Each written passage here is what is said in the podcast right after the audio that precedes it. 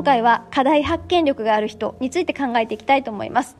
前回は問題解決力がある人でした。えー、まあ、前回触れられなかったんですけれども問題、まあ、問題でも課題でもいいんですがには大きく分けて3つの種類があります。1つ目が発生型の問題ということでこれはもうすでに表面化しているもので明確に問題が見えていることが特徴です。例えば、えー、前年よりも売り上げが落ちちゃったとか業務でミスが発生しちゃったっていうような場合ですね。ただし、えー、この場合気をつけておかなければならないのは表面的に見えている問題の奥に構造的なものが隠れてしまっているというような場合もありますので、まあ、一応そこには気をつけないとダメなんですがそうではない場合はですね基本的にはもう明らかな問題があるということなんであとは解決策を考えることっていうだけの問題になっていくということです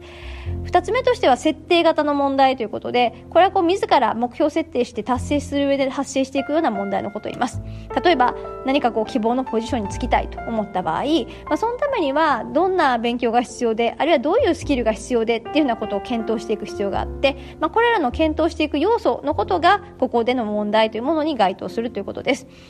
3つ目としては潜在型の問題ということでこれまだ表面化しないけれどもこれから発生する可能性がある問題なんですよね。例えば、えー、すごくこうチェックとかこういろんな指示が細かいマイクロマネジメントをするチームリーダーがいて、まあ、その中でチームメンバーはあまりこう自主的に考える力とかそんなものが鍛えられなかったとします。そうするとそのリーダーがまとめている時はチームとして機能するわけですが移動とか転職によって真逆のタイプ例えばメンバーの自主性を重んじるみたいなリーダーに変わってしまった場合いきなりチームとしてガタガタになってしまう、成果が出なくなってしまう、そんなことだったりとかします。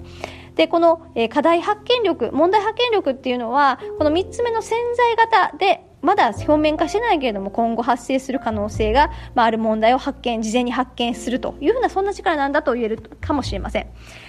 でつまりこれを考えていく時はどういうことかっていうとこの先の未来にどういうことが起こりそうか未来志向で問題を捉えるということなんですね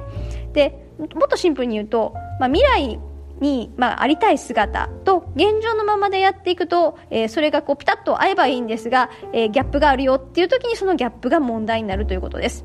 じゃあこの課題というものを発見するためのステップってどういうことなのかなということですがまず3つぐらいのステップかと思います1つ目はやっぱりこう少し先の理想の状況を考え続けるということですねまあ、日常的な課題だとすると3ヶ月から半年先ぐらいの、えー、まあ皆さん自身が考え、まあ、日常的に考えているものの、まあ、理想の状況を考えるわけですよね。でそれを考えた上で2つ目のステップとしてこのまま今の日常が続いていくとその理想の状況に到達するのか何かそこに問題はないのかそんな発想でまあ考えるということです。そして3つ目のステップとしては、えー、まあ、その理想の状況に到達しないようであれば、まあ、現状のその進捗スピードと比べて、えー、どこにギャップがありそうなのか、まあ、そんなことを考えるということですね。でひたすらこれを繰り返す。もうこれに尽きるわけです。なので、えー、問題解決力、課題解決力を高めるための意識としては、まあ、この日常が永遠に続くとは捉えない。つまり日常を日常と捉えずにですね、